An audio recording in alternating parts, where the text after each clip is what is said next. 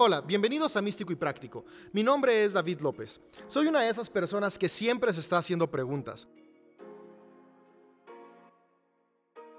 Desde que tengo memoria me he estado preguntando el qué, el por qué y el cómo de todo lo que nos rodea, de la vida misma, del universo, de la fe y lo que está por venir. Creo que las preguntas y las dudas son buenas porque justamente esas inquietudes que tenemos son el motor que nos lleva a investigar y descubrir el extraordinario mundo y universo que está a nuestro alrededor. En este podcast quiero compartirte algunas de las respuestas que he encontrado, pero también compartirte algunas incógnitas y dudas que sigo teniendo. Algo que me he dado cuenta es que no todas las respuestas son como el blanco y el negro. E, eso nos encantaría, poder tener respuestas siempre lógicas, pero me he dado cuenta que muchas de las respuestas vienen en una vasta gama de grises. ¿Qué digo grises? En una vasta gama de colores, una misma pregunta tiene respuestas con distintas tonalidades y eso es bueno porque nos permite descubrir el extraordinario universo y mundo tan diverso en el que vivimos. Hay muchas respuestas que son súper prácticas, súper razonables y entendibles, pero hay muchas otras respuestas que se quedan en lo misterioso, que, que solamente puedes tener una respuesta satisfactoria cuando experimentas aquello que te estás cuestionando. Y justamente esto es lo místico. Me encanta cómo lo describe eh, uno de mis teólogos favoritos que se llama Richard Rowe. Y dice que la mística es el conocimiento adquirido por la experiencia que tienes con Dios. Es un conocimiento experiencial. Hay algunas respuestas que, incluso se mantienen en el misterio, se mantienen en, lo incomprensible. Y, eso me encanta porque simplemente nos lleva a darnos cuenta que estamos en un universo que es increíblemente vasto.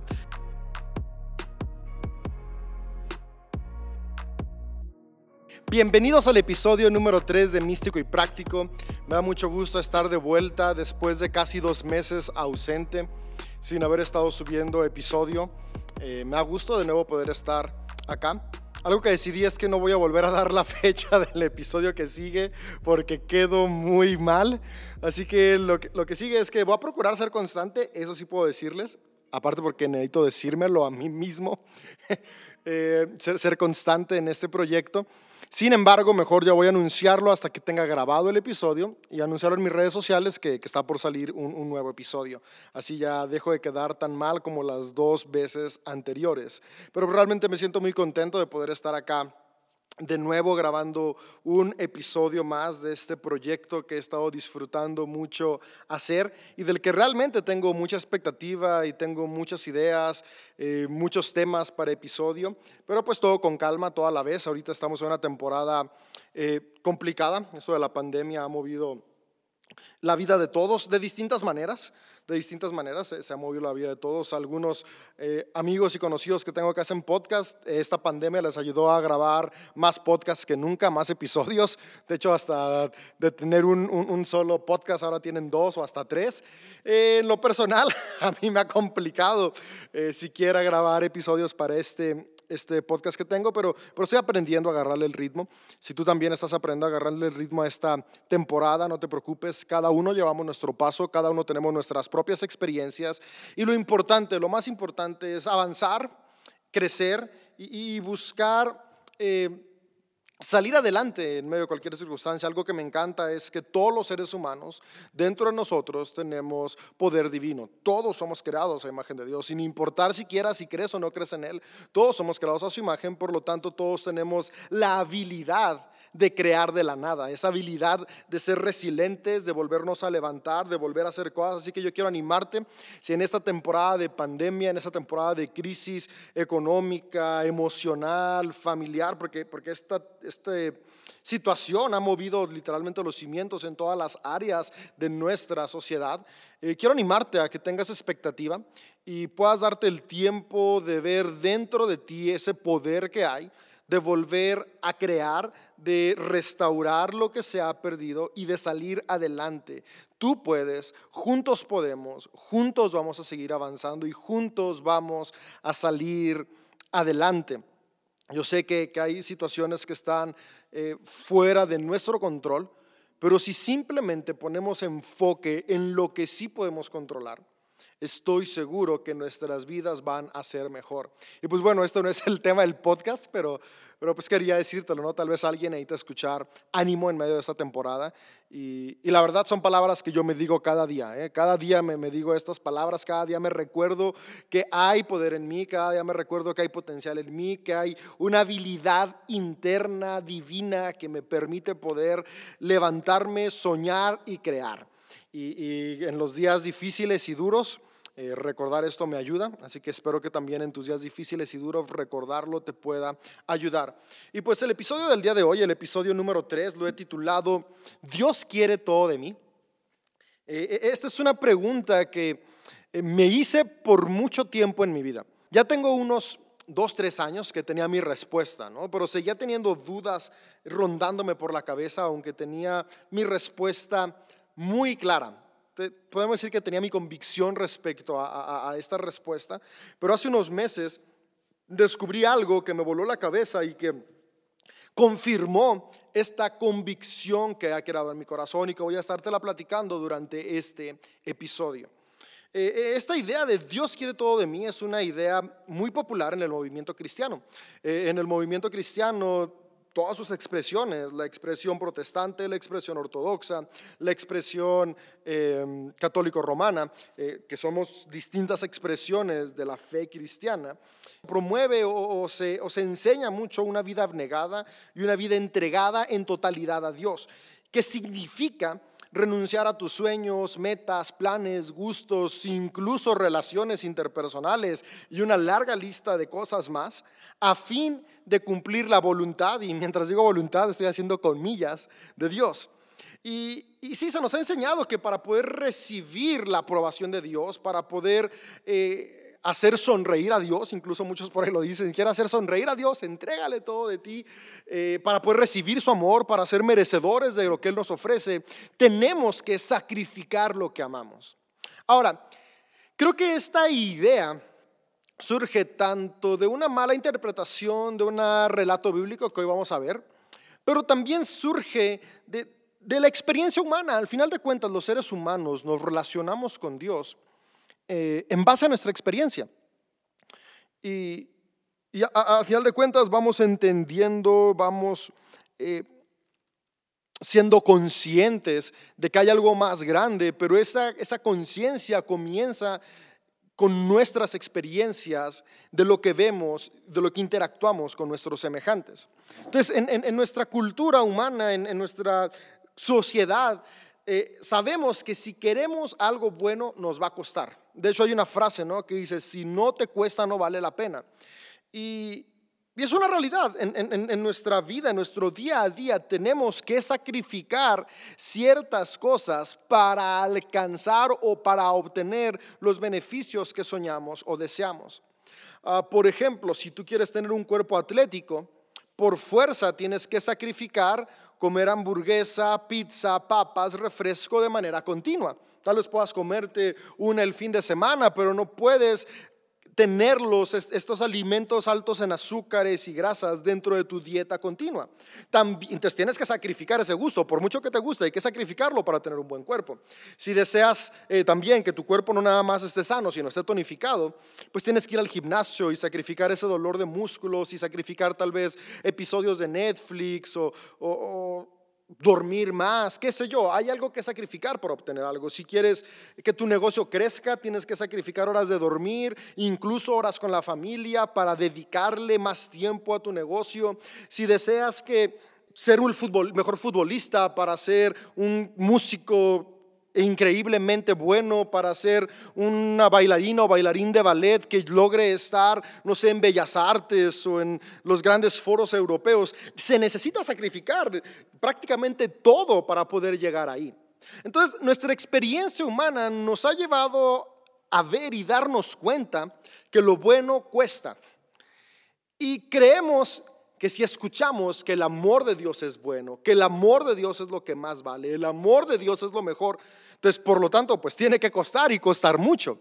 Y, creo que, que esta idea humana de que lo bueno cuesta, basado en nuestra experiencia, sumada a la mala interpretación de algunos pasajes bíblicos, y específicamente hoy voy a ver uno, me voy a enfocar en uno, nos ha llevado a crear esta cultura que desde mi perspectiva muy personal no nos ayuda mucho a alcanzar la plenitud y yo la veo muy distante del corazón de Dios. yo no, no, no concibo a un Dios que me pide lo que más amo para recibir su amor, un Dios que me pide que le entregue todo para saber que soy aceptado. Eh, no, no, no logró concebirlo, pero digo, esta es una cultura muy común y, en Latinoamérica, o sea, en, nuestro, en nuestro continente esto es algo muy común y de hecho en el continente entero, ¿no? en, toda América, eh, somos un continente cristianizado. Eh, como dije, las distintas expresiones. En, México, la mayor cantidad de personas tiene una fe que tiene su base en el cristianismo. La mayoría de mexicanos son católicos, que es una de las ramas del cristianismo. Después hay protestantes y otras distintas ramas, entre los protestantes, que no me gusta ese nombre, evangélicos, cristianos, ah, por, por ahí estoy yo. Esa es la fe que, que profeso. Y, pero en el continente, o sea, en nuestra cultura colectiva, en, nuestro continente está Dios y está esta idea de que para agradar a Dios se requiere sacrificio. Para agradar a Dios se requiere morir a mis deseos, a mis necesidades. Necesito algo de Dios, automáticamente tengo que pensar que tiene que morir en mí. Quiero sentirme aprobado por Dios, tengo que pensar que tengo que sacrificar de lo que amo para recibir la aprobación de este creador poderoso y omnipotente. Y, la cosa es que la, historia en la que está justificado mucho de esta ideología es la historia o el relato de Abraham dispuesto a sacrificar a su hijo Isaac, que está narrada en el libro de Génesis, lo podemos ver en Génesis 22, y que después fue reformulada y reinterpretada en Hebreos 11.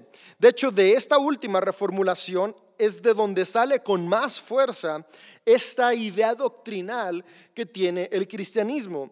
Y, específicamente, ¿no? Hebreos nos dice que Abraham es el padre de la fe, que Abraham es el ejemplo a seguir y como estuvo dispuesto a sacrificar a su propio hijo, Dios lo vio con agrado, lo bendijo y, eso hace que este hombre de este relato sea el padre de la fe. Por lo tanto, tú quieres también ser alguien en quien Dios ve, quieres ser alguien que Dios ve con agrado, pues imita a Abraham. ¿Y qué hizo Abraham?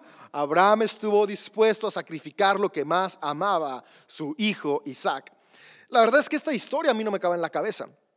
Puedes leer un poco antes de Génesis y en Génesis poder encontrar cómo Abraham no podía tener hijos, ya era muy viejo, prácticamente era imposible que tuviera hijos. Le pide a Dios y Dios conoce su corazón. Dios le dice, te voy a contestar tu deseo.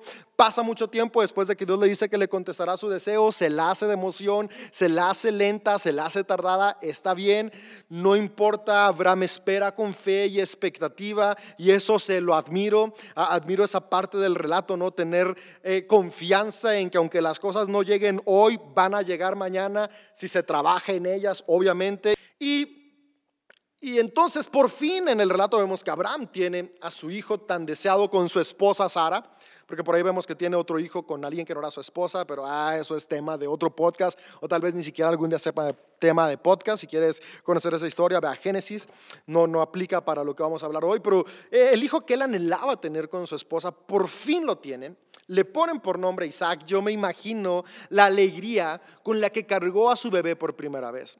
Hace dos años y medio casi tuve el privilegio de ser papá de mi primer hija. Mi esposa y yo tuvimos en nuestros brazos por primera vez a nuestra princesa Eleonor. Y la verdad es que es una experiencia indescriptible. No puedo describirte lo hermoso que es poder estar cargando a tu hija a tu hijo, a, alguien que es mitad tú y mitad de la persona que más amas, a, un ser humanito que es producto de, de tu amor.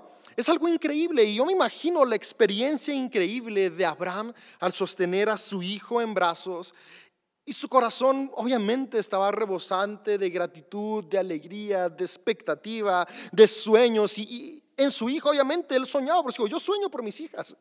Yo sueño en que van a tener mejores oportunidades que yo, en que voy a construir un camino para ellas, quiero ser unos hombros para que ellas estén más arriba. Sueño con verlas plenas, felices, las imagino, las proyecto a un futuro muchísimo mejor que el mío. Yo imagino igual a Abraham proyectando un futuro increíble para su hijo que había sido un regalo de Dios. Y, y, entonces, eh, eh, regresando a la historia, que ya me, salí del rollo, seguido me pasa esto. Regresando a la historia, eh, eh, crece este hijo de Abraham, Isaac, llega a la adolescencia, a la juventud temprana y de repente el relato cristiano nos dice que este mismo Dios que un día le dijo, te voy a dar un hijo, le dice, oye, ¿sabes qué? Quiero ver si de verdad me amas. Como que de repente dijo, como que este Abraham ya está muy contento porque ya tiene al hijo y ya me dejó de orar.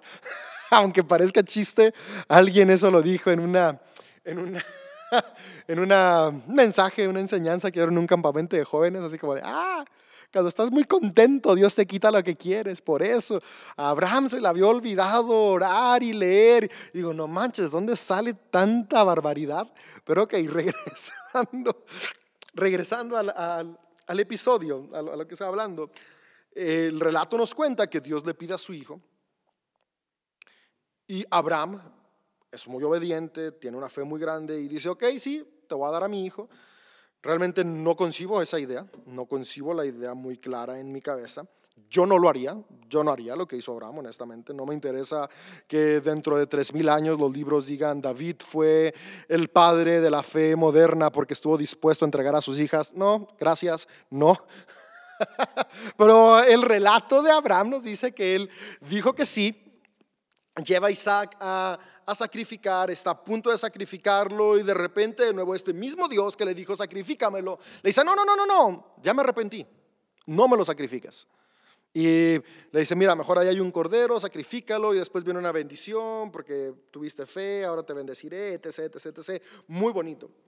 Pero la verdad es que no concibo esto. Ahora después el, autor de Hebreos tomó esta historia, la reinterpretó y, y dijo lo que dijo en Hebreos 11. Sin embargo, yo, siempre me, he preguntado, ¿cómo puede un Dios, que su esencia es el amor, al mismo tiempo ser tan ególatra y egoísta que su deseo más grande es constantemente ser halagado por sus adoradores al renunciar a su plenitud por tener contentos a este Dios? A, mí no me cabe en la cabeza ese Dios, un Dios que te da para después quitarte. Un Dios que quiere probarte de manera constante si realmente lo amas. Eh, no, o sea, no, no concibo como el ser creador eterno que todo lo puede, al mismo tiempo pueda ser tan inseguro que necesita que su creación constantemente le esté recordando, sí, tú eres el más importante. La verdad, no me cuadra. No, no, no me cuadra la esencia de este Dios de amor con este Dios inseguro que te pide lo que amas, que quiere que sufras, porque claro que sufras. Abraham obviamente estaba sufriendo para entregar a su hijo. No me cuadra y, la verdad es que yo recuerdo muy bien cuando eh, tenía a mi hija Eleanor, la estaba durmiendo, tenía unos pocos meses y, había estado pensando en esta, en esta idea. Y yo sí le dije a Dios, yo soy bien honesto, a mí me gusta ser muy honesto y transparente eh, en lo que creo, en lo que estoy convencido. Y, yo recuerdo que esa vez le dije, estaba pensando en esta historia de, de Abraham e Isaac, le dije, Dios, si, si tú eres un Dios al que para agradar tengo que estar dispuesto a sacrificar a mi hija. Y hoy en día le agregaría a mis hijas, porque ahora tengo dos hermosas hijas, Eleonor y Amelia Sofía. Pero ese día, mientras cargaba a, mi primera hija, le dije, si, tengo que estar dispuesto a, a sacrificar a mi hija, no eres alguien a quien yo desee seguir, ni alguien en quien yo quiera tener mi confianza y mi devoción. Porque ¿qué Dios es este que necesita arrebatarme lo que amo para estar contento y feliz?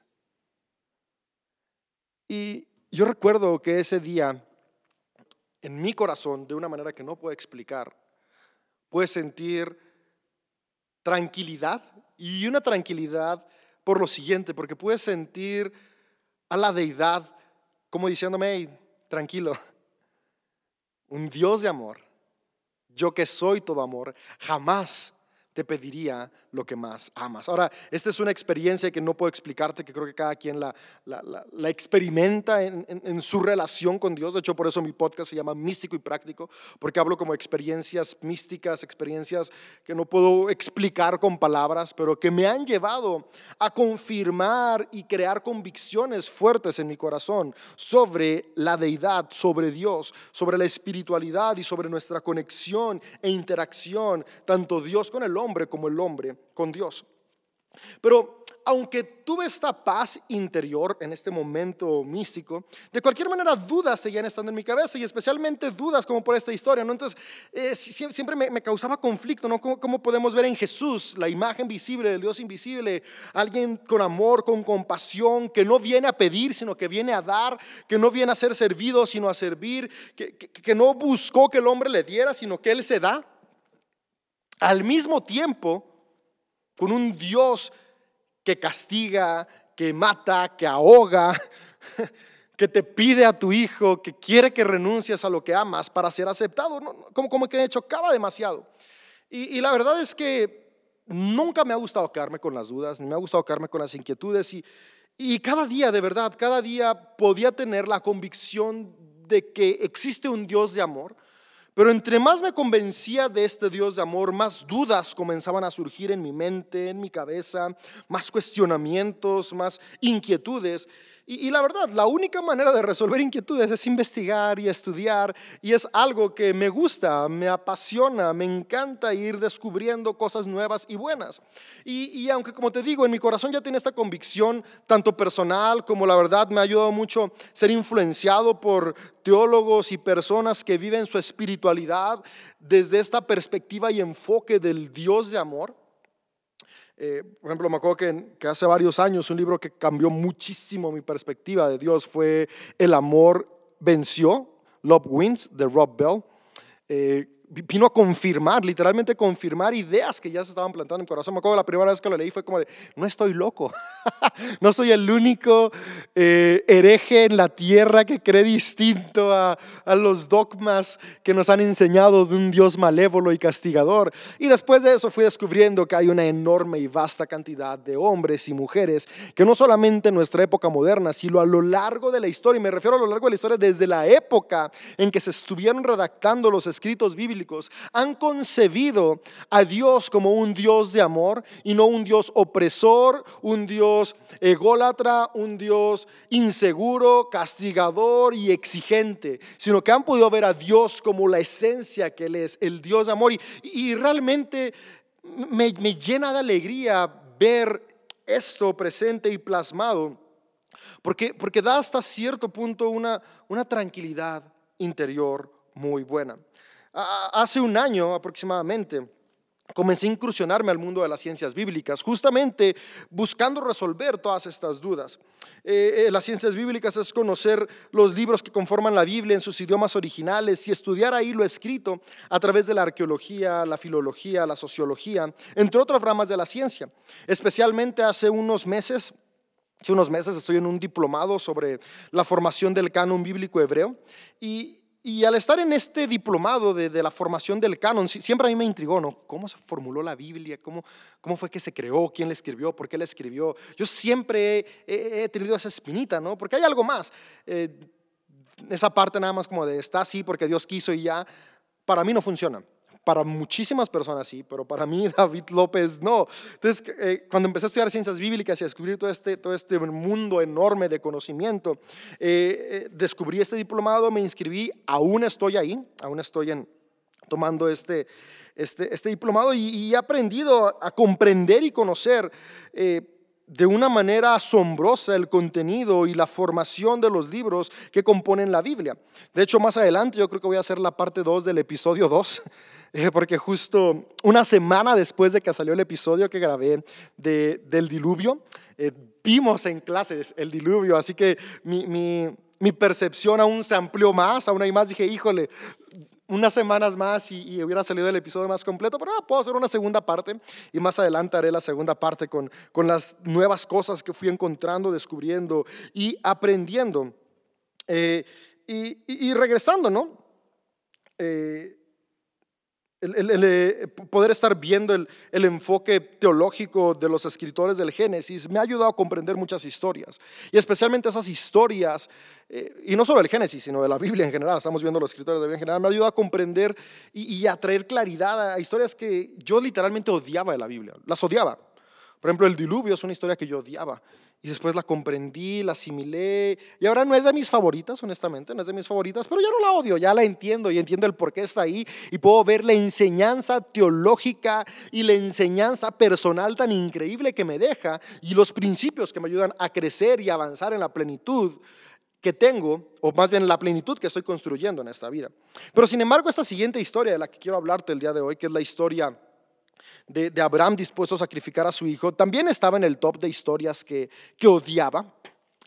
Y ahora ha pasado a ser una de las historias que más me encantan. Ahora está en mi top de historias, de relatos bíblicos favoritos. Y, y ahorita vamos a ver, ver esta parte, ¿no? Ver por qué.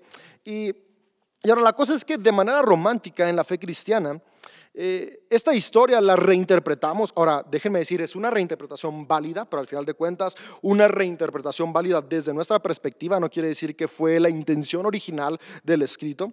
Eh, la interpretamos como el plan futuro de Dios Padre para sacrificar a su Hijo Jesús por amor. Y, al ver la docilidad de Isaac, pues claro que también la, la, reinterpretamos como la docilidad y el amor que Jesús tuvo de ir a la cruz sin condición por la humanidad. Ahora digo, esta es una reinterpretación que tenemos. Ahora, desde mi chip de pastor, este es un hermoso ejemplo para predicar. Y claro, esta reinterpretación nos ayuda a comprender más el corazón de Dios a través de Jesús. Y es muy válido. Sin embargo, este no es el fin inicial del relato. Para el escritor del Génesis, Jesús ni siquiera era parte del plan. El escritor del Génesis no está pensando que un día va a haber un Jesús. Así que esta interpretación tardía la podemos ver reflejada en la homilía a los hebreos. Ahora, ¿por qué te digo homilía a los hebreos? Porque malamente se le ha llamado carta. Los estudiosos y los, que, los eruditos que revisan la composición de los géneros literarios en la Biblia, la composición más bien literaria del libro para poder determinar en género, han visto que eh, el libro de los hebreos, que es que antes era conocido como la Carta a los Hebreos, y de hecho todavía muchas Biblias dicen la Carta a los Hebreos, en sí es una homilía, es decir, una predicación. Fue un mensaje, un sermón que se escribió para poder dar fuerza a ciertas enseñanzas y ciertas doctrinas que estaban naciendo y se estaban fortaleciendo en este cristianismo naciente del siglo primero.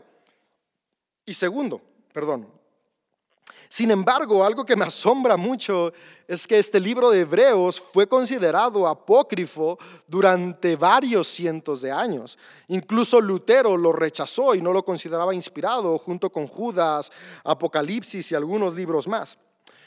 Ahora, en lo personal, este libro me causa sentimientos encontrados. Hay muchas cosas que eh, no me gustan, muchas cosas que me conectan un buen con Dios, pero creo que es parte de todo, ¿no? Siempre cada libro tiene su parte divina, su parte humana, su parte perfecta, su parte imperfecta. Eh, pero sí, la reinterpretación del autor de los Hebreos, que no se sabe, hace mucho tiempo se llegó a la conclusión de que definitivamente Pablo no fue, no está ahí su estilo literario. Eh, se cree que posiblemente pudo haber sido San Clemente de Roma, tal vez Apolos, Bernabé, Incluso hasta el mismo Lucas se le ha podido atribuir, que fue quien escribió su evangelio, que lleva su nombre, el evangelio de Lucas, y el libro de los Hechos, que de hecho son un mismo libro de dos tomos. El tomo uno es el evangelio y el tomo dos son los Hechos, nos va narrando en, en secuencia. Pero ahorita la mayoría de los eruditos tienen como que la idea de que fue Apolos.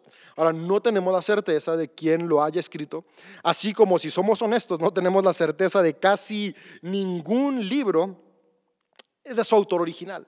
Se los adjudicamos de manera tradicional y, y de manera de consensos que ha habido, pero pues evidencia no hay. Simplemente esto lo abrazamos desde la fe quienes desean y quienes no desean también, pero lo que es cierto es que sin importar quién los escribió, todos los libros tienen principios demasiado buenos para ayudarnos a tener una percepción más amplia de la deidad y una percepción más amplia de cómo nosotros podemos relacionarnos con Él, Él con nosotros y alcanzar una vida plena en esta tierra. Pero nuevo, ya me salí de tema, así que regresando, eh, eh, es muy importante pues aclarar que la Biblia no se escribió como la leemos el día de hoy. Yo sé que ya toqué algunas fibras sensibles y voy a tocar aún fibras más sensibles, eh, especialmente si eres una persona de fe que, que abraza el libro de la Biblia de una manera como literal palabra de Dios, pues tal vez voy a tocar fibras sensibles. Créeme que mi intención no es ofenderte, mi, intención nada más es presentar un panorama claro desde las ciencias bíblicas y desde mi experiencia de relatos que a mí me causaban conflicto y cómo he logrado resolver ese conflicto con esos relatos. Si lo que yo digo hoy para ti es una herejía, que sí lo es, o sea, es herejía y, y, lo he dicho en episodios anteriores, estoy bien con ser hereje, de hecho me considero un hereje, no es malo, un hereje es alguien que piensa fuera del dogma y yo en definitiva pienso fuera del dogma.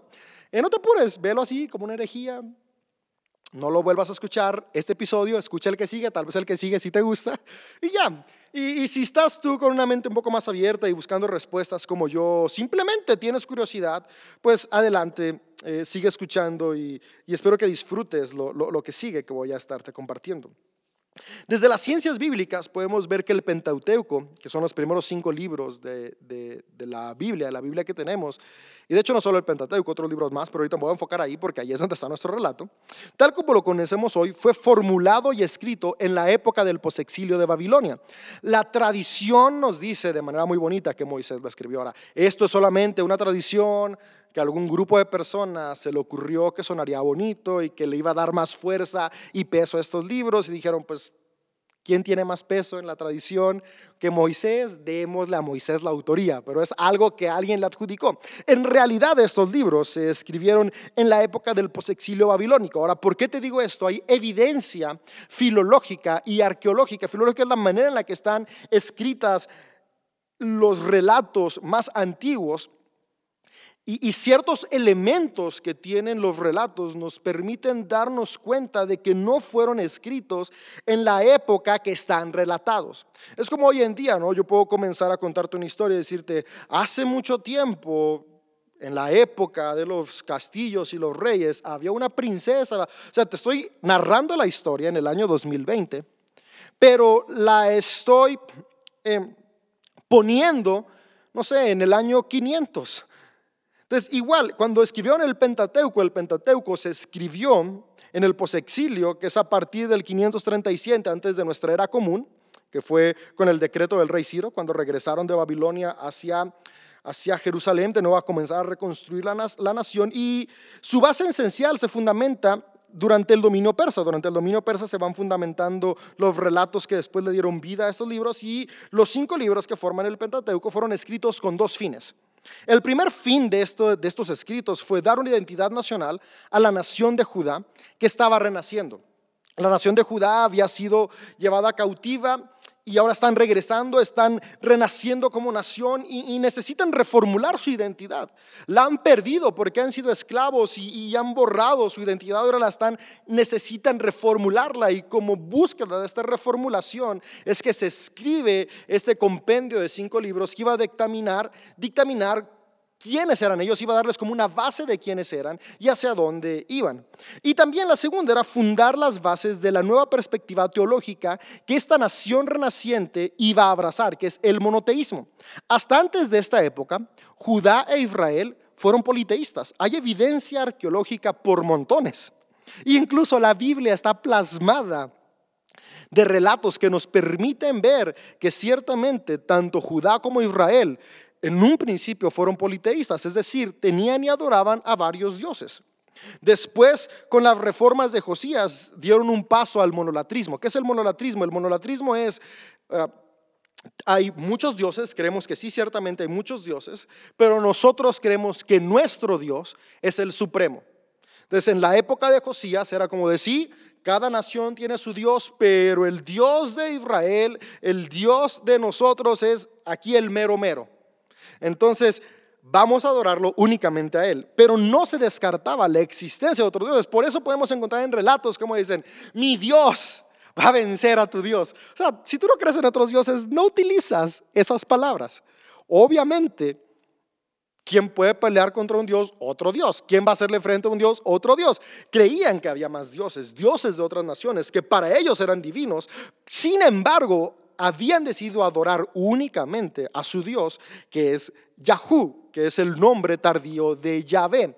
De hecho, Yahvé ni siquiera es el nombre, Yahvé es una interpretación de, de traductores que para poder darle representación fonética al YHVH, pues dijeron, agreguémosle algunas vocales y suena Yahvé.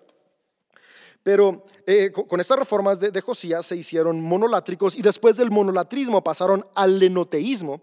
El lenoteísmo es el siguiente paso donde, ok, puede que haya más dioses, pero tienen todavía un valor menor porque no solamente no los adoramos, sino que ya no creemos que tienen fuerza, solamente nuestro Dios tiene fuerza.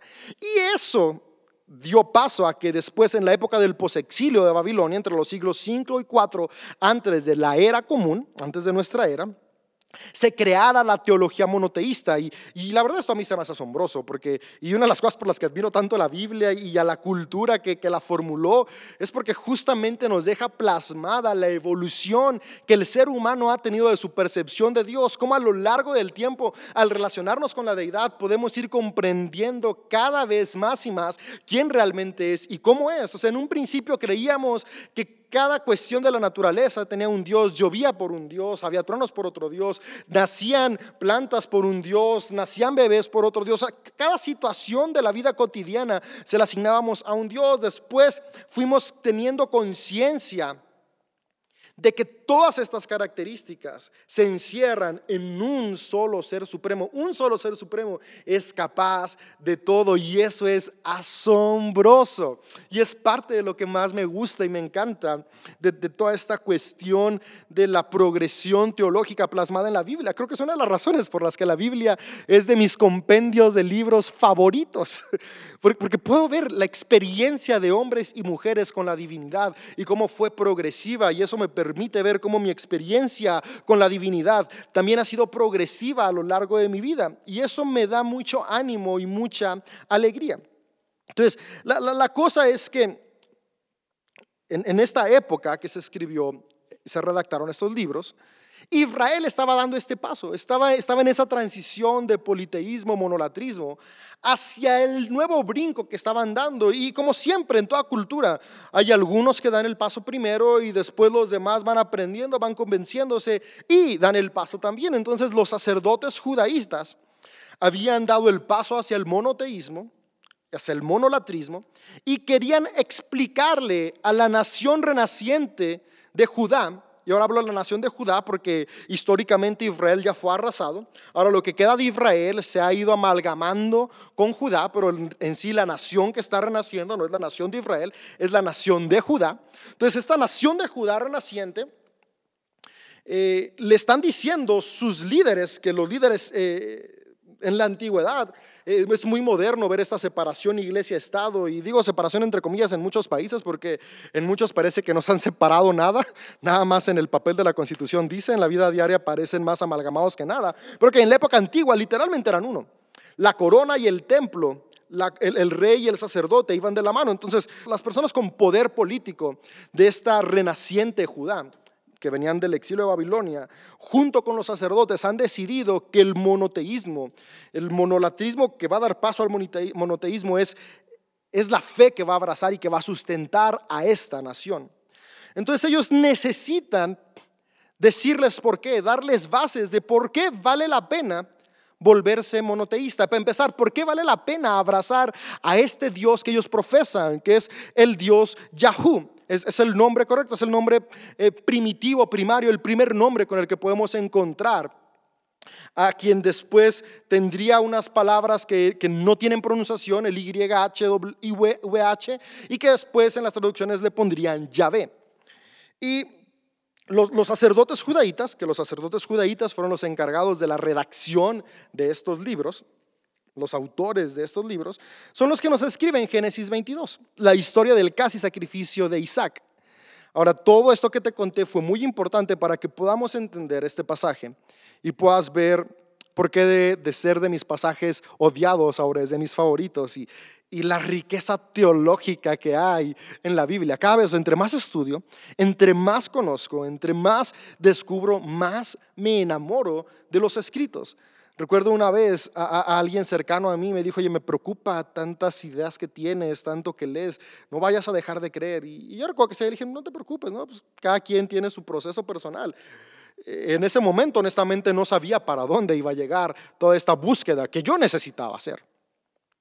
Pero ahora, hoy, tiempo después de esta deconstrucción y reformulación que aún está en proceso. O sea, te soy honesto, aún estoy en el proceso de la deconstrucción de mi fe y del aprendizaje. Puedo decirte que estoy más consciente del Dios que tenemos, que su esencia es el amor, y estoy cada vez más fascinado con la sabiduría, la inteligencia de los autores de los libros bíblicos. O sea, que esté fascinado no significa que estoy de acuerdo con todo lo que escribieron.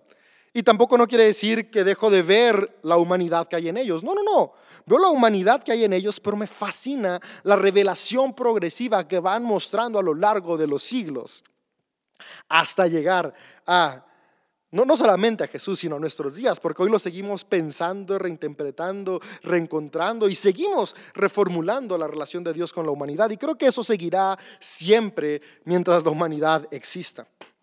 Entonces, quisiera explicarte el contexto para avanzar un poco más rápido, que creo que voy lento. Ya sé, grabo episodios muy largos, pero espero que, sigas aquí y si sigues aquí, espero que valga la pena lo que vamos a ver. Como ya te dije hace un momento, Judá e Israel eran politeístas. Y es por eso que si leemos la historia de la creación en Génesis 1, podemos ver que es Elohim el Dios creador. Y Elohim es él, el Dios Él, que es el Dios supremo de la región de Canaán, quien está creando. Pero después vemos el relato de la creación en Génesis 2, que es distinto en orden e intención. Si te fijas, esas son diferentes. La, creación sucede en diferente orden en Génesis 1 y 2. Si no me crees, ve a tu Biblia. Todas las Biblias traen este desfase. Y fíjate cómo en Génesis 1 primero fueron creadas ciertas cosas y en Génesis 2 después fueron creadas. O sea, el orden es distinto. Pero no solamente esto, sino que en, este relato podemos encontrar que ahora el creador no es Él.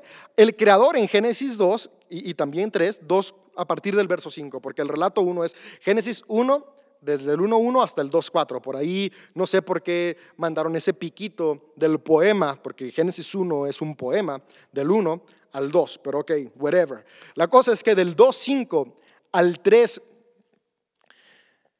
es otro relato en el cual el Dios supremo es Yahvé. De esta manera, en distintos relatos bíblicos podemos ver que se habla especialmente de estos dos dioses, el Oim y Yahvé. Ahora, la tradición cristiana y rabínica, entiéndase por eh, la tradición rabínica de la religión judía moderna, que dista muchísimo de las ideas de la nación de Judá del siglo V, nos dice que son dos maneras de llamar a un mismo Dios. Incluso la tradición cristiana da un paso más y nos reinterpreta el término plural Elohim y nos expresa y nos dice que ahí estaba plasmada la idea de la Trinidad, Padre, Hijo y Espíritu Santo. Ahora, estas son reformulaciones muy bonitas desde la teología, pero eso no es lo que estaba en la mente del escritor al momento de hacerlo, porque para empezar eran ideas que ni siquiera estaban presentes para ellos al momento. Ahora, de nuevo, reinterpretaciones muy válidas que nos permiten entender nuestra fe, pero que no son el sentido original del escrito. En la región de Canaán, el Dios supremo de su panteón, entiéndase como grupo de dioses adorado por un colectivo social o nación, el panteón, Él es el Dios supremo. Y este Dios, Él, tiene 70 hijos que son dioses nacionales de las tribus pertenecientes a esta región. O sea, esta región tiene a su Dios nacional. Entre estos 70 hijos está Yahvé, que es Dios nacional de Edom, la nación de Edom. Ahí por ahí en otro episodio voy a platicarles cómo pasó de ser Dios de Edom a ser ahora Dios de, Judá, pero que después fue adoptado como Dios nacional de Judá. Es importante que les resalto, que les diga que, que Israel tuvo como Dios nacional al Dios Él. De hecho, incluso podemos verlo en el nombre, ¿no? Está Israel. Él fue el Dios supremo no solamente de Canaán, sino que la nación de Israel en su momento decidió tenerlo bien como su Dios nacional o Dios supremo. Y es, y, y es hasta que los sacerdotes pertenecientes a Judá, porque son los únicos que sobrevivieron, la élite social de, Judá. La élite de Israel fue destruida, fue arrasada, puedes encontrarlo tanto en la Biblia como en los anales de la historia asiria, egipcia, babilónica, podemos ver eh, estos relatos desde la raza de Israel. Judá fue el único que prevaleció y justamente los sacerdotes de Judá son los que escriben el Pentateuco y formulan esta, esta nueva perspectiva teológica del monoteísmo que para mí es un avance increíblemente hermoso en la percepción de Dios, digo, del hombre acerca de Dios. Bueno, pues la intención de todo esto y la intención de los genios detrás del Pentateuco es poder llevar a una nación renaciente a abrazar a Yahvé no solamente como el Dios principal, sino convencerlos de que es el único Dios verdadero. Ahora hacen un tratado en los diferentes libros de la Biblia hebrea de una manera increíble y que como ya te dije, a mí me fascina. Entonces, poniendo el contexto de la Biblia hebrea, siempre contiene relatos de Israel y Judá, porque eh, tanto los dioses centrales de, estas dos naciones, él y Yahvé, eran parte de su, de su idea, de su, de su conciencia colectiva. Y es por eso que en el relato primero de Génesis podemos ver la idea de, él creando y después en Génesis 2 podemos ver la idea de Yahvé creando y así como te dije, sucesivamente en la Biblia podemos ir encontrando esto hasta que fue avanzando a unificar no solamente estos dos dioses, sino todos los dioses en la figura de Yahvé. Pero para que esto sucediera necesitaban ir creando esta nueva conciencia en la población. Ahora, hoy en día tú y yo podemos crear conciencia de una manera muy hermosa. Tenemos acceso a un montón de información. Podemos leer libros de la temática que queramos, podemos ver videos, mensajes, coaching, todo está a nuestro alcance. Pero en la antigüedad no era así. En la antigüedad la conciencia colectiva era formulada por el templo, era formulada por los líderes espirituales de la región. Entonces esta responsabilidad la abrazan los sacerdotes judaítas y ellos formulan estos libros para ayudar a una nación renaciente a reformular su fe.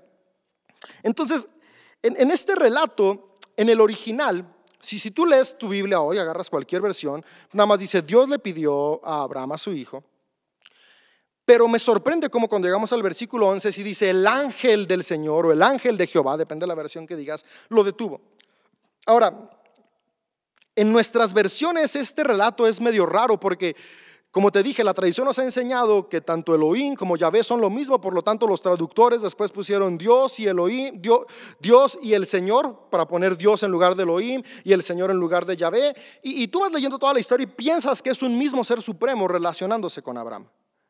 Pero la intención de los autores de esta historia es otra muy distinta y, como te dije, ahora que estoy estudiando la Biblia en su lenguaje original, e, encontré el significado de esta historia y quiero platicártelo.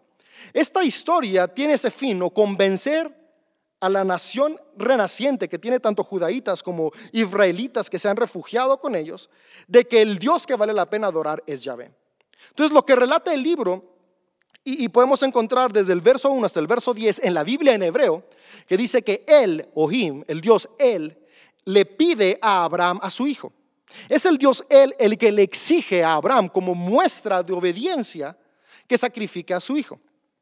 Y después podemos ver en el verso 11 cómo los autores ponen, pero cuando Abraham estaba por sacrificar a su hijo en obediencia al Dios él, ahora como contexto, el Dios él sí exigía que sus seguidores le mostraran devoción sacrificándole a sus hijos. Si es algo que exige, es algo que demanda.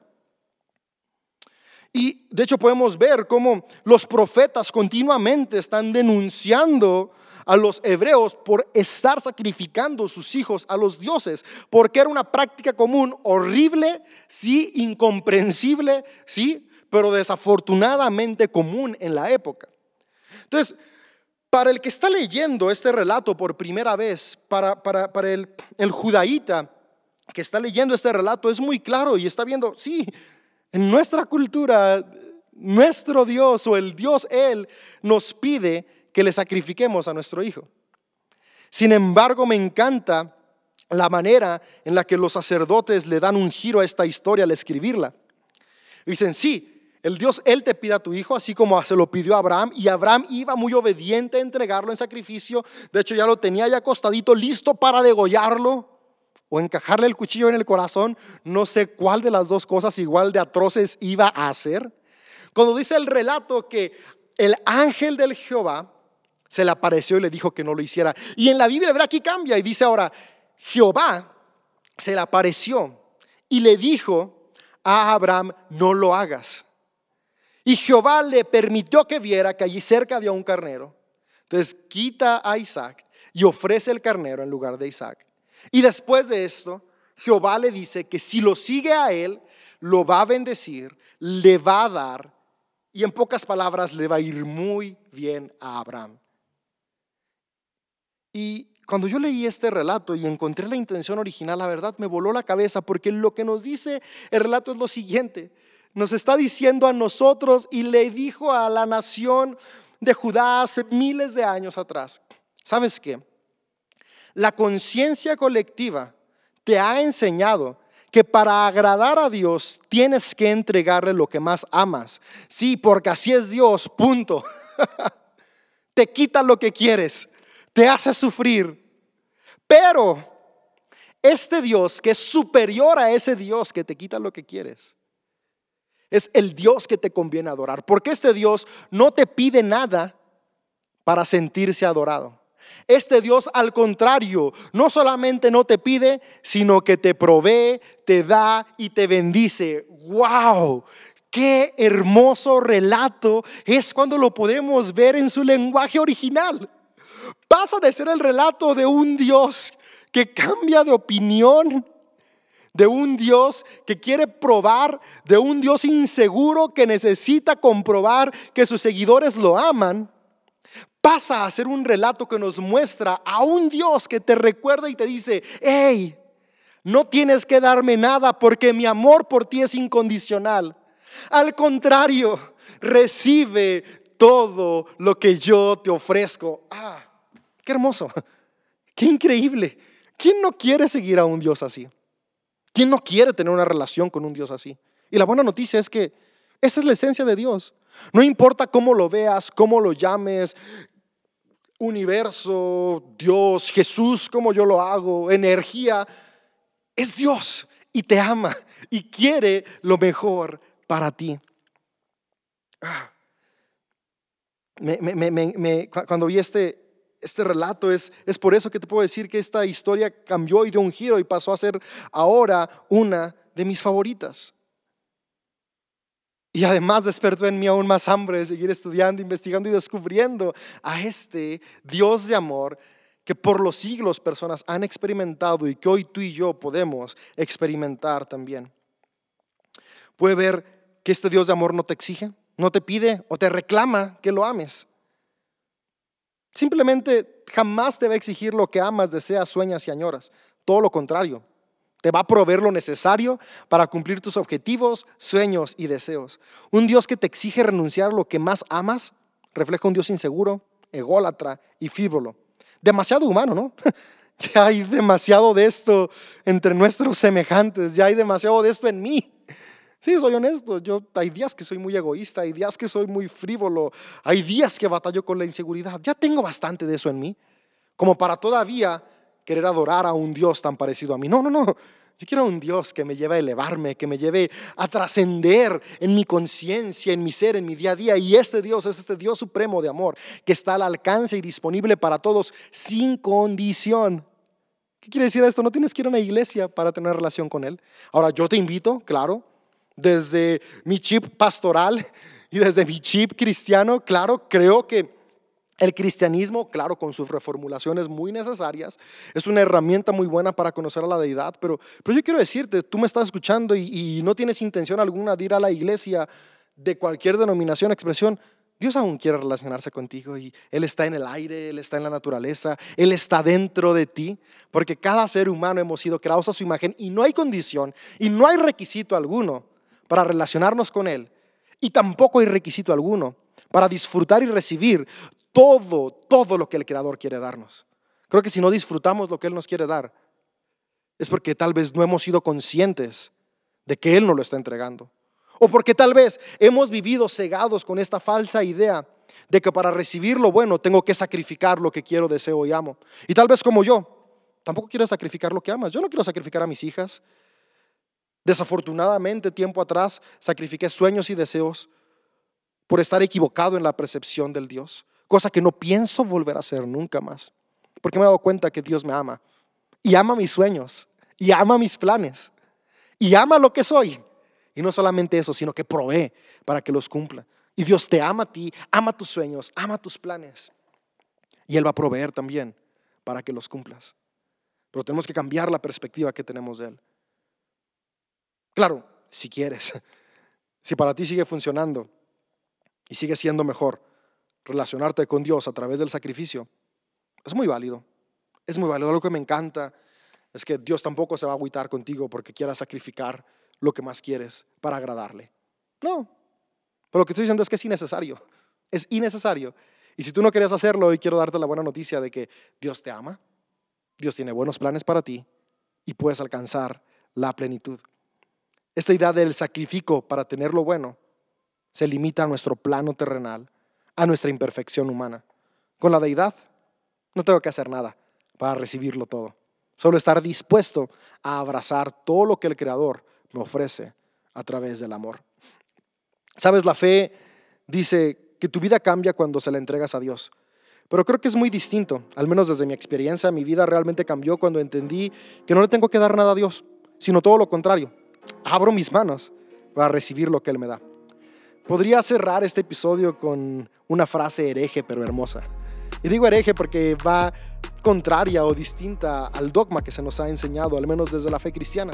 Y es que la espiritualidad no se experimenta cuando le damos nuestra vida a Dios, sino cuando recibimos la vida que Él nos da. Así que tus sueños son parte de tu vida. Lo que amas es parte de tu vida. No renuncies a ellos. Ámate, sí, tal como Dios te ama, sin condición alguna. Mi deseo es que tú puedas haberte amado tal y como eres. Y que tú y yo hoy podamos saber que el Dios del universo no nos exige nada. No hace falta que hagas nada para agradarle. No hace falta que hagas nada para que sonría. No hace falta que hagas nada para completarlo. Él es todopoderoso. Él está completo por sí solo. Es la deidad. No necesita nada. Él está completo y de su plenitud nos comparte. De su plenitud te comparte. De su plenitud nos da. Si llegaste a esta parte del episodio, gracias por darte el tiempo de escucharme. Si te quedó alguna duda de lo que dije o te revolví más, con toda confianza puedes escribirme en mis redes sociales. Me encuentras en Facebook, en Instagram o en Twitter como arroba Dave López Carmona. Y con mucho gusto puedo, puedo contestar ahí tus dudas, puedo contestar tus inquietudes al respecto de este episodio o incluso si tienes otras dudas sobre la fe, la espiritualidad y, y tengo alguna respuesta puedo dártela. Y si no, pues puedo decirte que tengo la misma duda que tú y ya seremos dos con la misma duda tratando de encontrar la respuesta. Pues si te gustó este episodio, te sirvió, te animo a que lo compartas con tus amigos en tus redes sociales, compártelo eh, para que más gente lo escuche. Si ya eh, me sigues, muchas gracias. Y si no, te animo a que me sigas en Spotify, Apple Podcast o SoundCloud. O si quieres, sígueme en las tres, aunque nada más me escuches en una plataforma. En los episodios que se puedan calificar, te agradecería mucho lo califiques, de preferencia con cinco estrellas. Aunque claro, las estrellas las escoges tú. Y en las que nada más se pone corazón, agradecería también tu corazón. Eso me ayudaría a que este podcast pueda seguir llegando a más y más personas. De nuevo, muchas gracias por tu tiempo y espero que nos veamos muy pronto en el episodio 4 de Místico y Práctico.